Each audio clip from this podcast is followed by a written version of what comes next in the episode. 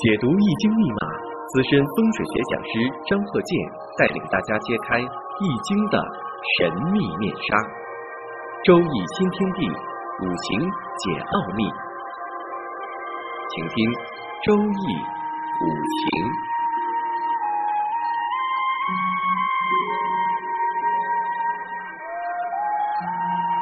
上山微电台荣誉出品。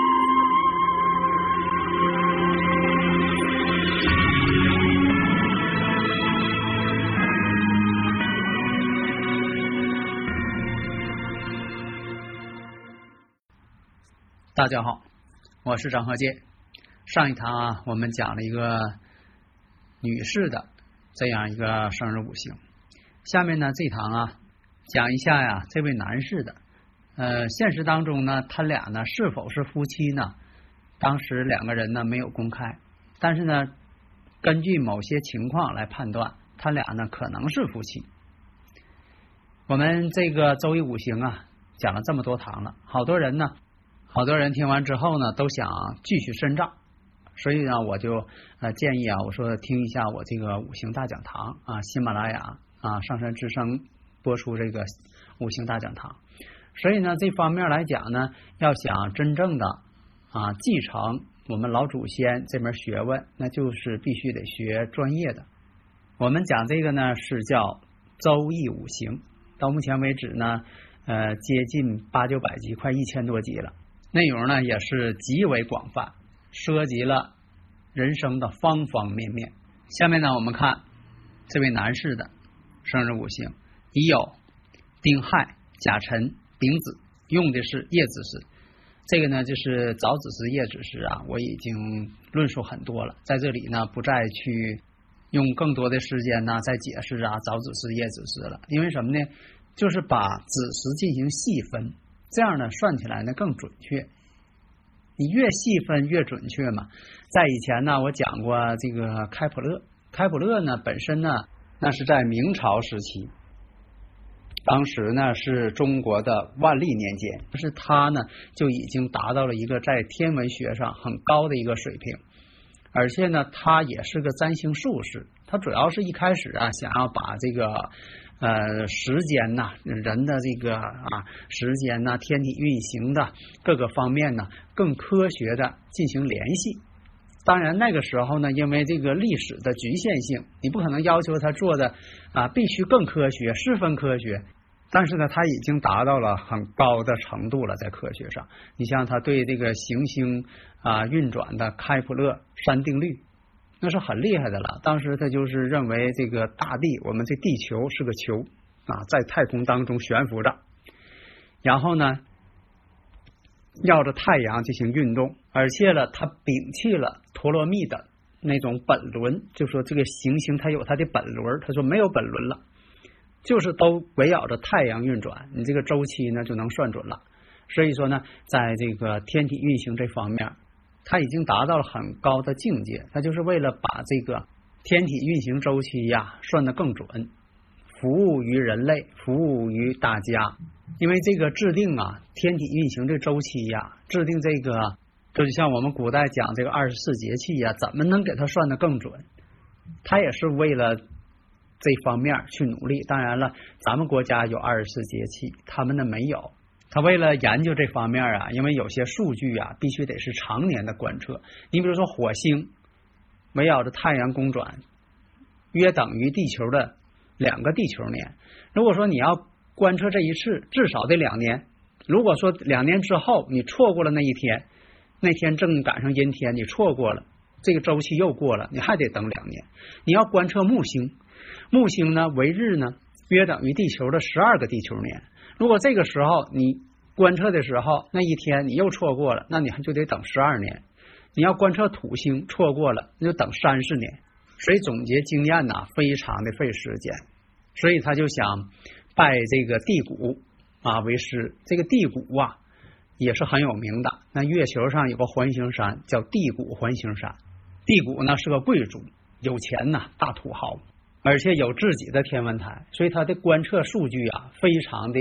精细而且多，这样呢，开普勒呢就想能获得他的数据，第谷呢非常富有，所以呢开普勒呢只能为他服务。开普勒算学就是以前讲这个数学非常好，第谷呢在这方面呢可能是个弱项，所以说他就要求开普勒呢为他计算，但是数据呢又不都给他，我算什么数据我就给你什么数据，不让你算的这数据不给你，他也怕这个自己的资料泄露，因为这地谷啊非常有钱，随便拿出个天文仪器都比开普勒所有的家当都值钱，而且地谷这个人呢特别爱较真儿，因为他这个。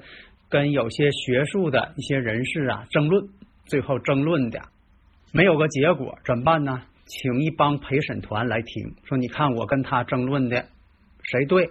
结果呢，听了半天，陪审团说了，你们俩争论的学问太高深了，咱们几个人听不懂。没办法，这第五说了，跟辩论对手说了，咱们比剑法，谁剑法赢了，谁就说的是真理。对方同意。结果双方比剑，对方呢是否受伤或者怎么样不清楚，但是地谷这鼻子被对手给削掉了。这地谷一看，说鼻子掉了没关系，地谷有钱呢，马上拿重金又打造了一个纯金鼻子，因为这个鼻子啊是财库啊，这回弄个黄金鼻子，因为这个地谷啊，他也是个占星术士。后来开普勒见到地谷的时候啊，见到地谷带个大金鼻子。后来地谷呢喝酒啊，结果酒啊喝多了，把膀胱憋坏了。后来在去世的时候啊，数据都交给了开普勒。所以后来呢，开普勒呢在占星术上并没有出名，而是在天文学上他的名气非常大。所以讲这些呢，说明什么呢？古人呢，科学家呀，为了掌握这个天文运行的数据啊，都做了几代人的不懈努力。你像我们从唐代到宋代，这个生日五行这个创立，这已经很不简单，所以我们非常佩服古人。那天干地支还可以这么用，啊，对人生还可以作为一种分析。这当初我们的老祖先是怎么发明的呢？所以非常厉害。刚才呢说到了啊，这位男士乙酉、丁亥、甲辰、丙子，那甲辰日呢是十个大拜日。这十个大拜日，我们以前讲过多次了。你像他对这个啊家庭关系呀、啊情感呐、财运呐，这个十个大拜日特别不好。大家呢如果有理论问题呀，可以加我微信幺五九四零四八四幺八九，或者是幺三零幺九三七幺四三六，咱们共同探讨，把这个古人留下这个五行。为什么说古人他用这个天干地支这么样的用法呢？而且是层出不穷。首先呢，我们看一下，看这个生日五行，什么时间结婚？有的朋友说了，这个结婚跟动婚，现在呢，就是在五行上呢，爱用这个动婚。在以前我说过，古代呢，这个结婚入洞房是办婚礼都是一天。现在来讲呢，可能就分个几部分。你是说入洞房算结婚呢？你还是说领结婚证算结婚呢？你是说办这个酒席呃这个结婚典礼算结婚呢？那五行呢？其实呢，它是指指啊这个事实婚姻。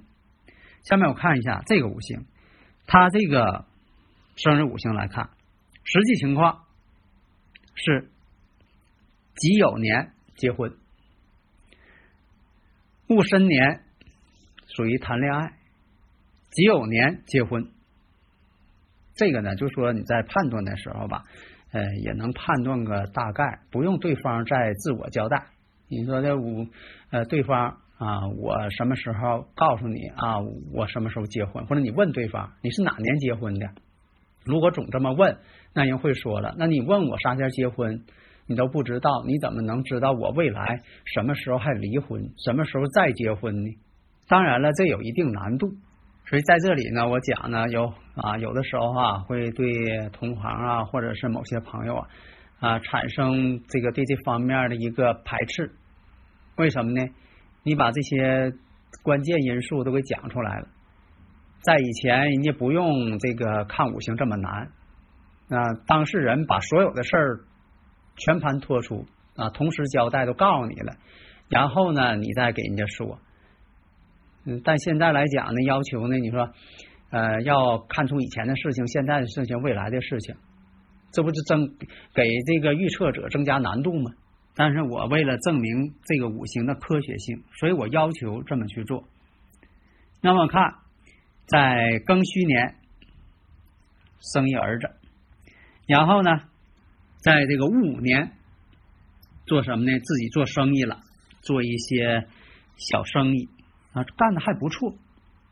那么我们再看到了甲子年的时候，结果呢，夫妻之间分开了，分居了。然后到了丁卯年。生意不做了，到了这个戊辰年，做什么去了？玩证券去了，最后赔的一塌糊涂。那为什么是这样啊？首先我们看十个大白日啊，十个大白日一生当中他就有这种经历。老百姓讲话了，十个大白日呢，那怎么解释呢？那就是败家的日子。这个人呢，就是做什么呢？总是败坏。所以讲呢，财是养命之源呢。都想求财，但是呢，你得看看啊，不能盲目。那么我看甲子年分居了，因为什么呢？比肩出现劫财了，他年上也带有个劫财，而且呢，婚姻宫呢跟年上这酉金呢又有辰酉相合，说明什么呢？婚姻宫隔着月柱到年上合去了，这说明什么意思？表面现象好像说两个人分居了。实际上什么呢？妻子是有外遇了。看这个婚姻宫呢，哎，隔着这月柱亥水就跑到年上，跨过月柱，辰酉相合，而且呢年上还带劫财，而且这个婚姻宫啊，尘土当中啊有戊土偏财，也说明什么呢？戊土偏财要合出去了。而且我们看呢，当时行的呢是癸未大运，癸未大运呢，这个水呀。跟他尘土当中这个戊土偏财，戊癸相合，这也是有合偏财，戊癸相合，其实财星已经合出去了，一个是不利求财，一个是呢婚姻上出现问题了，分居了，妻子那一方呢有外遇了，离开他走了，所以判断呢这个婚变是在甲子年。因为我们看呢，癸未运这癸水呢，把这个伤官星给破了，又有戊癸相合了，给合去了。甲木呢，沐浴呢又在子水，两子呢增合一辰，这都是一些迹象。那判断们得有这个依据呀，你不能随便猜呀。那么两个人还能否复婚呢？从五行上看，很难了。即便复婚呢，也不会呢更稳定。所以啊，做生意啊，我们看以前说过，这个有食神伤官生财，可以做生意。但是从这方面看呢，伤官有没有了？食神有没有？但是呢，财星我们看只有他婚姻宫坐下这个尘土，他以土为财嘛。但是子跟辰又出现半合，就变水了。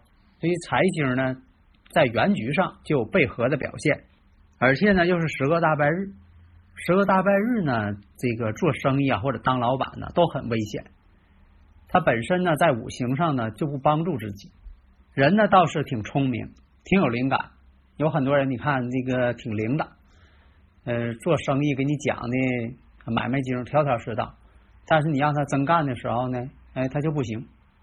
他不是说的，你看这人啊，一瞅呢啊，说话办事都那都不行。他一看就不适合当老板。他还不是这种情况。一瞅呢，就说的挺灵的。你像这五行呢，在壬子年的时候，从自己家乡到外边去发展。为什么是壬子年呢？壬子年我们看子辰相合，在那一年上流年跟他相合了，去合伙，合伙做什么？合伙经商嘛。那么呢，做什么买卖啊？什么生意呀？五行上以土为财。你像说。土分什么呢？像房地产呐、土地呀，或者这个当地的产品呐、土特产呐，都可以算作土。宝石啊、玉石啊、石材呀啊，也都可以。实际上呢，它是做一些本地的一些特产。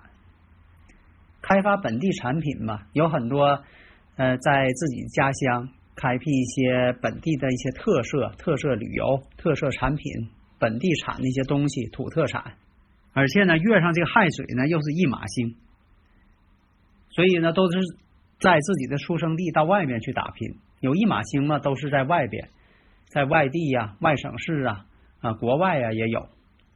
年上呢有个桃花星。说明什么呢？他本身呢，在情感婚姻上也是一个不安分的人，所以呢，在这个婚姻宫跟辰酉相合的时候，其实他本身吧也有这方面的一些问题，也不能光啊全责怪对方。所以有的时候啊，婚姻呐需要双方的维护。在这里呢，你看，我们看一下这个对这个十个大拜日的啊这么一个例子。大家呢可以仔细分析啊。好的，谢谢大家。登录微信搜索“上山之声”或 SS Radio，关注上山微电台，让我们一路同行。